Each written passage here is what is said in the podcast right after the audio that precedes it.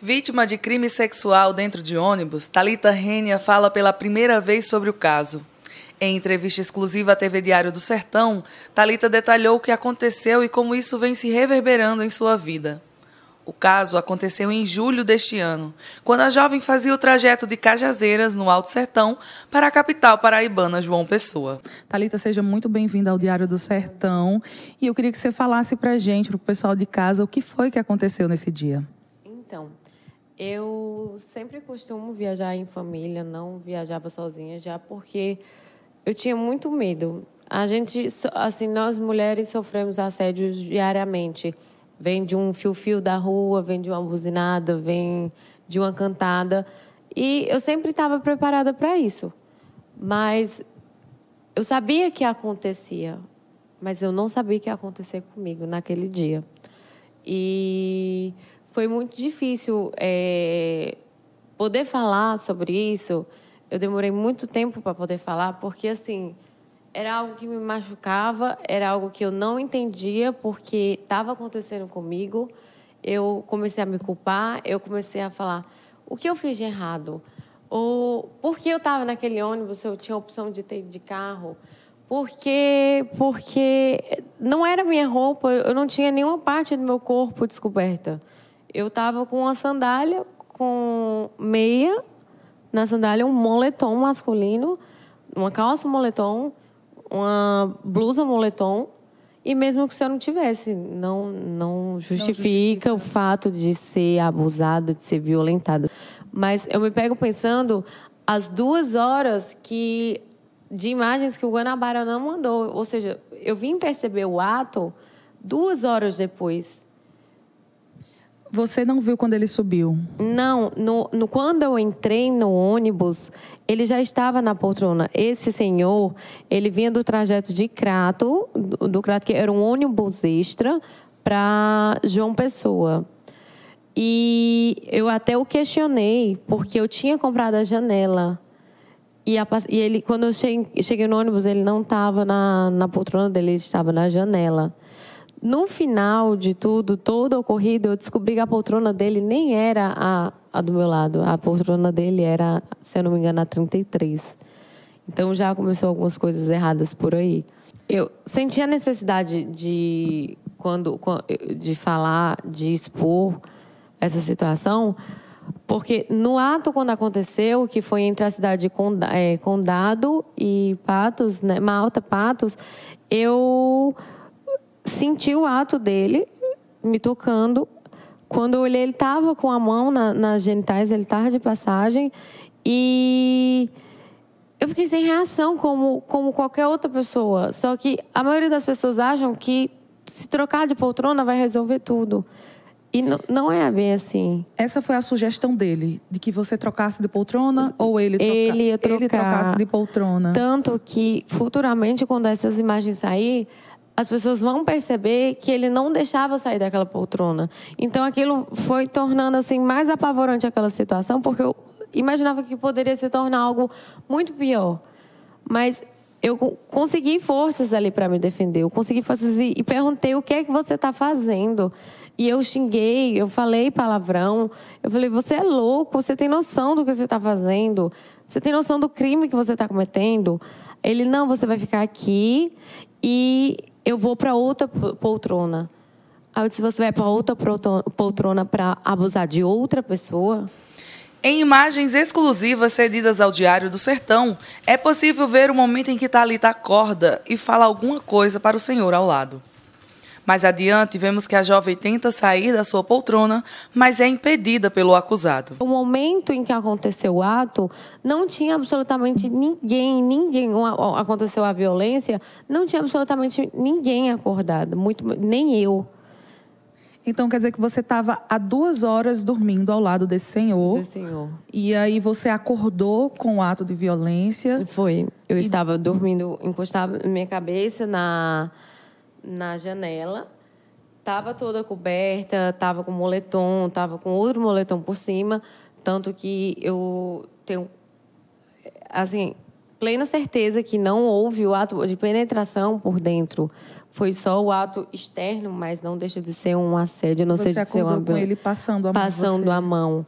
E logo quando eu vi aquilo assim, ele passando a mão, eu olhei para ele e ele meio que tirou a mão daqui da da Das genitálias dele. é, mas eu não cheguei a ver as genitálias. Eu estava muito escuro, não tinha como acender a luz, não tinha como gravar. E depois de tudo isso, depois de tudo isso, eu não sabia mais a quem recorrer. Tava todo, eu, eu era uma pessoa assim totalmente sozinha naquele ônibus E aí você foi procurar o motorista. que estava acordada. É a única pessoa que eu tinha certeza naquela hora que estava acordada. E mesmo com muita dificuldade de poder sair daquela poltrona, eu consegui ir ao motorista e contar toda a situação que estava acontecendo. Quando eu fui contar para o motorista, eu entrei numa crise de pânico e não conseguia falar. E ele me entendeu, ele me acolheu, falou que ia ficar tudo bem. E a solução na hora para ele era mudar de poltrona. Em outro trecho da gravação, agora na cabine da frente do ônibus, vemos quando Talita entra nervosa e conversa com o motorista. eu não queria voltar para trás, eu não queria, eu queria ficar naquela cabine do, do motorista porque eu sabia que ali eu ia estar segura. Mas por questões de seguranças, eu acho, do, do Guanabara, da empresa, eu não podia permanecer aquele trajeto com, na, na cabine dele. O trajeto seria até a chegada na cidade de Patos, De que é onde Patos. vocês conseguiriam o apoio da polícia. Eu fui instruída entre, eh, quando, entre Malta e eh, Patos, porque eu consegui falar com meu namorado e contei toda a situação que estava acontecendo. E ele falou: Isso é um crime, você foi abusada. É, e na hora, assim, eu sei que eu me defendi, mas eu sei que não foi o suficiente, porque ele ia sair ileso daquela situação. Porque eu não tinha forças de ir para uma delegacia. E aí foi o momento que você gravou, né? Que são as imagens Foi. que circulam nas redes sociais, que é o momento que Talita grava o, o- e, a- e fala para todo mundo do ônibus. Do É, ônibus. foi nesse momento que o pessoal do ônibus acordou? Sim. Eu passei ainda praticamente uma hora, uma hora e meia dentro daquele ônibus com aquele homem, aquele abusador, mas eu, aquele pronunciamento foi feito quando chegou na cidade de Patos, porque foi onde eu vi que eu estava segura, eu vi que tinha uma, uma Um ponto de apoio um ponto de ônibus, apoio, né? tinha policiais lá, tinha um policial dentro do ônibus. E foi quando eu decidi fazer meu pronunciamento, porque as pessoas já estavam se organizando para descer e fazer a alimentação. Aí foi quando eu decidi fazer o meu pronunciamento com medo de ele ir embora, porque a todo momento eu falava para ele que eu ia denunciar ele, que aquilo era errado, aquilo era um crime. E eu sabia que aquilo era. E com- fui bem instruída e fiz aquele, aquele, aquela exposição é, dentro do ônibus. Na hora que estava saindo. Então quer dizer que o pessoal já estava saindo para o ponto de apoio para se alimentar. se alimentar. Mas ali foi um pedido de socorro, porque eu estava completamente sozinha. Eu não conhecia ninguém daquele ônibus. Eu não tinha costume de viajar com ninguém do meu lado. A gente sabe, a gente sabe que isso acontece, mas a gente nunca pensa que vai acontecer com a gente. Então, é, foi muito difícil fazer esse pronunciamento. É vergonhoso. As pessoas ainda têm coragem de dizer que isso é marketing, que isso é que é golpe. Como a pessoa vai dar um golpe? Não sei o que passa na cabeça dessas pessoas que num golpe, numa pessoa que você nem sabe quem vai do teu lado, nem sabe da vida daquela pessoa. Minha gente, eu sou maquiadora há 10 anos. Eu tenho uma família. Eu sou empresária, eu tenho loja. Vocês acham mesmo que eu ia querer, em cima desse marketing, ficar com a fama de que foi abusada dentro de um ônibus? Talita se refere aos comentários que fizeram em seu vídeo, que repercutiu nas redes sociais. Em um deles, dizem que Talita está tentando aplicar um golpe. Em outro, que ela está tentando ganhar engajamento.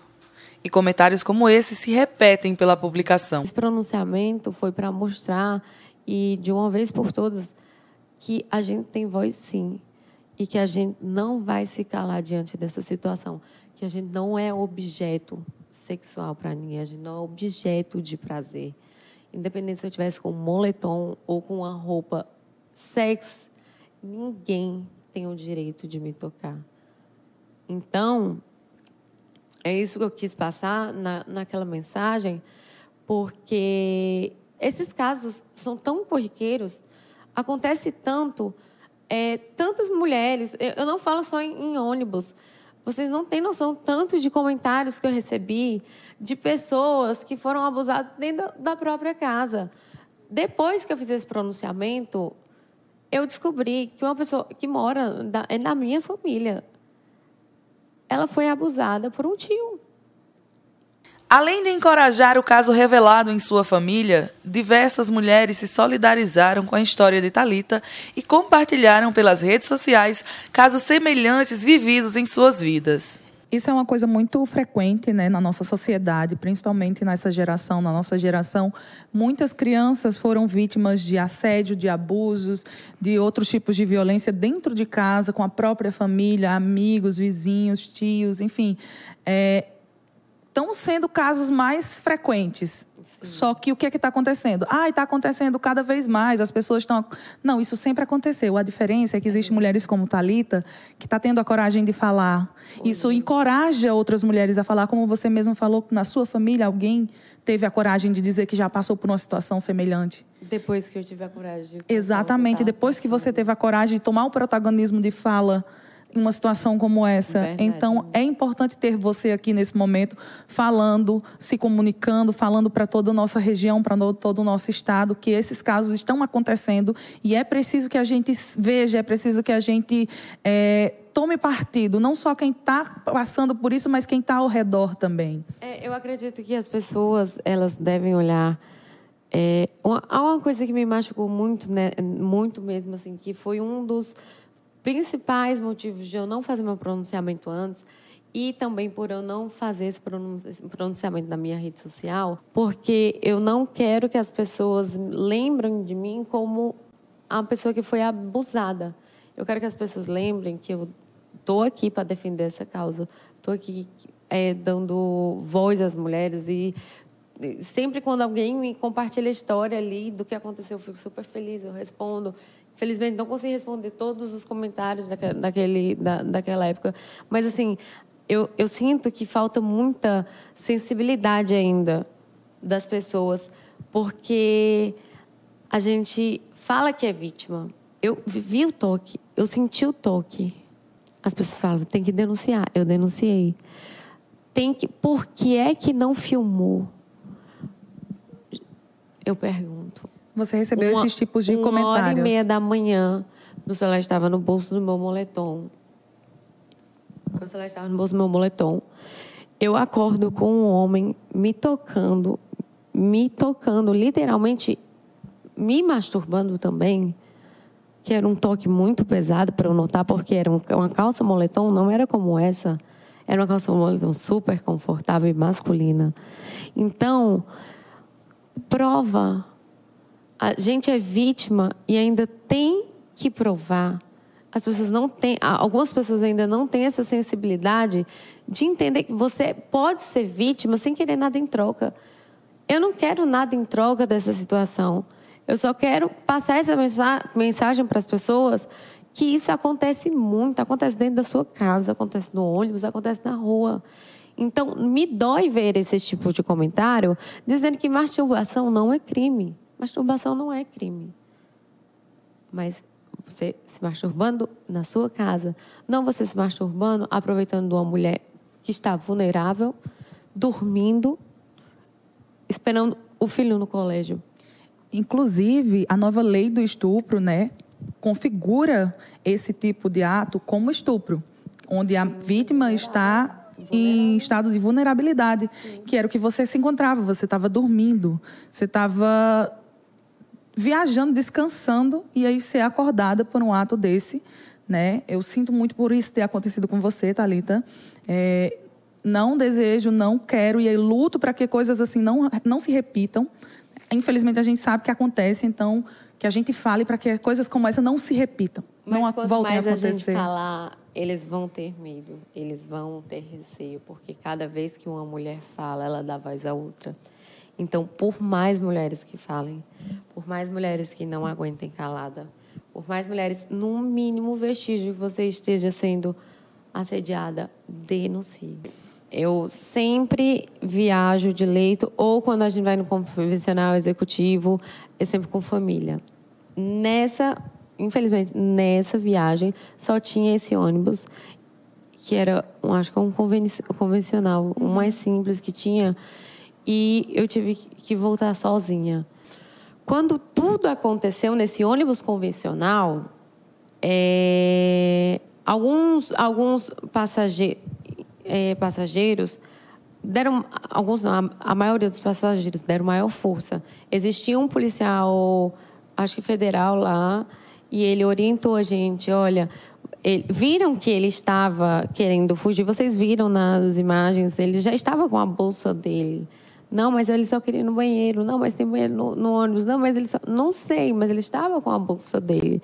Então, bom intencionado, eu não sei se ele estava. A ele quem tem que provar. E as pessoas só seguraram ele para que ele não fugisse. E, as, e o policial orientou para que só segurassem ele porque a polícia já tinha sido acionada. E eu tive total apoio dos homens. Assim, nem todos. As mulheres é, me acolheram. É, em especial, quero aqui agradecer a Bela, que é uma cantora ela foi minha testemunha e ela foi maravilhosa comigo. Ela me acompanhou em todos os momentos ali da delegacia e me abraçou, me viu chorando e me deu força, me deu Bela, muito obrigada por tudo. A gente não teve muita oportunidade de conversar depois disso, mas só gratidão. Eu fui encaminhada com a policial mulher na, na viatura, ele foi com outros policiais. A gente foi encaminhado pela, na, na delegacia, eu fui com minha testemunha, que foi Bela. É, ele fez o, o, depoimento dele, nada. Ele não tem nada a declarar. É, ele não declarou nada, então, não, no depoimento? Nem negou, nem... Não, ele nada a declarar, só na presença do advogado. E eu contei detalhadamente o que tinha acontecido. Hoje eu falo assim, rindo, assim, porque eu vou ainda contar algo sobre essa história que foi muito bom. Eu me senti totalmente abraçada. Eu, eu, eu descobri é, pessoas que passaram por isso, que não teve coragem e que disseram que a partir de agora ia denunciar, que ia denunciar um, um parente antigo que tinha feito isso com ela. Tem como provar? Não. E eu me peguei nessa situação. Como é que eu vou provar? Ele desceu do ônibus, ele falou: Você vai ter que provar. Era minha palavra contra dele. Eu sempre oriento meu filho, eu sempre falei sobre o assédio, sempre não assim, da, não falei da forma que aconteceu comigo, mas é, é muito importante que casos como esse, não só com mulheres, que isso acontece diariamente com crianças, e que a gente tem essa conversa todos os dias com os nossos filhos, que existem pessoas à nossa volta que, por mais que a gente pense, é, é, é seguro, é de confiança, eles podem ter um olhar malicioso em cima daquilo, isso você só vai descobrir depois. E se você não orientar seus filhos hoje que isso acontece, vai passar despercebido. Eu nunca pensei que esse caso ia repercutir tanto. Até porque não foi minha intenção postar nas redes sociais. Vocês podem olhar lá, não tem nada meu, não tem nada postado meu. Eu poderia estar fazendo esse pronunciamento, conversando com vocês, mas é como eu expliquei. Eu quero fazer isso, mas eu não quero trazer à tona esse, esse momento todos os dias da minha vida. Eu não quero estar lá relembrando. Se você falasse comigo é, há umas duas semanas atrás, eu não conseguiria conversar com você. E são, é um trauma que eu vou levar para o resto da minha vida. Eu sei que eu vou levar.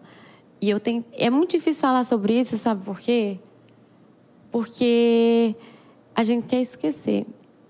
E vir aqui falar sobre isso é muito difícil. Só que eu cheguei à conclusão que eu não vou esquecer. Eu tive que ressignificar. Eu não fui a culpada. Eu não pedi para ser assediada. Eu não pedi para tocar em mim. Eu ressignifiquei isso. Eu superei. Se você falasse comigo três semanas atrás, eu estava em prantos. Eu não consigo dormir com meu namorado. Eu não consigo dormir com meu filho. Porque eu tenho fobia na cama. Eu acordo tendo pesadelo. Mas eu tenho certeza que aconteceu comigo porque eu sou uma mulher de braços largos, eu sou uma mulher que tem voz, eu sou uma mulher que tem coragem lá na frente poder falar para vocês o que aconteceu. E diante de todos os comentários maldosos, eu esperei as imagens do Guanabara. E comprovar que não tem. Eu fui vítima, mas mesmo sendo vítima, eu tenho que provar.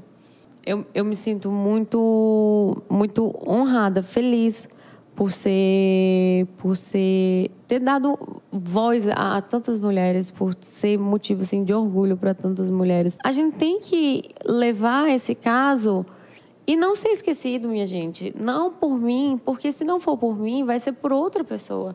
Se não for por mim vai ser vai ser algo maior é, como esse senhor também que eu não não consigo nem chamar de senhor ele é um abusador ele ele foi solto na audiência de custódia. Qual o sentimento que você tem diante disso? Saber que ele foi solto.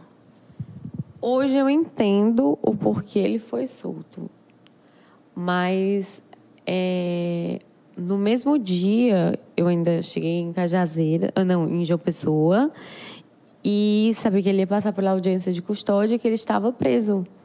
Só que a justiça, o delegado que estava lá, na verdade, mesmo eu falando que ele me tocou. Eu, eu, eu dei um tapa na mão dele quando eu vi o ato. Eu dei um tapa na mão dele. Foi onde eu falei que estava com cheiro e tudo mais. Porque eu dei um tapa na mão dele. É, se houve a masturbação, se eu acusei ele que ele estava se masturbando, era para ter feito o quê? Um, eles me garantiram um exame sexológico. Esse exame foi feito? Não. Sabe qual é o exame que foi feito? Um exame para saber, de corpo, um exame de corpo de delito, para saber se ele tinha apanhado ou não. Quais foram as marcas que essa, esse episódio, esse caso, essa violência que você sofreu deixou na sua vida?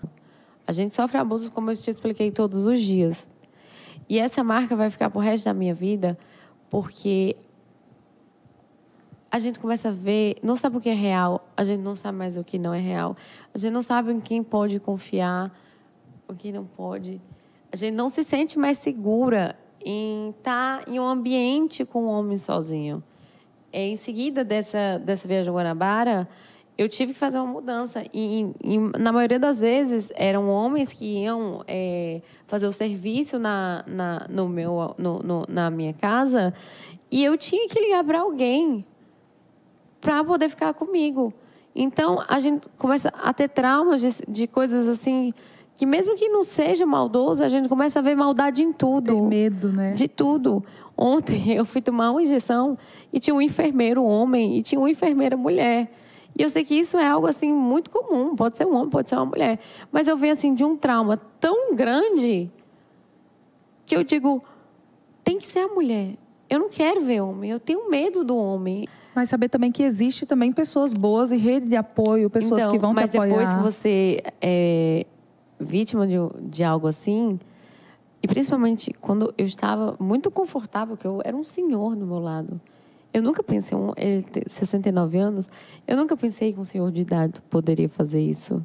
Você sente que precisa de um pouco mais de segurança dentro dos ônibus? Eu acho que é, se, se a gente não puder ter o poder assim da escolha, é, casos como esse vão ser recorrentes.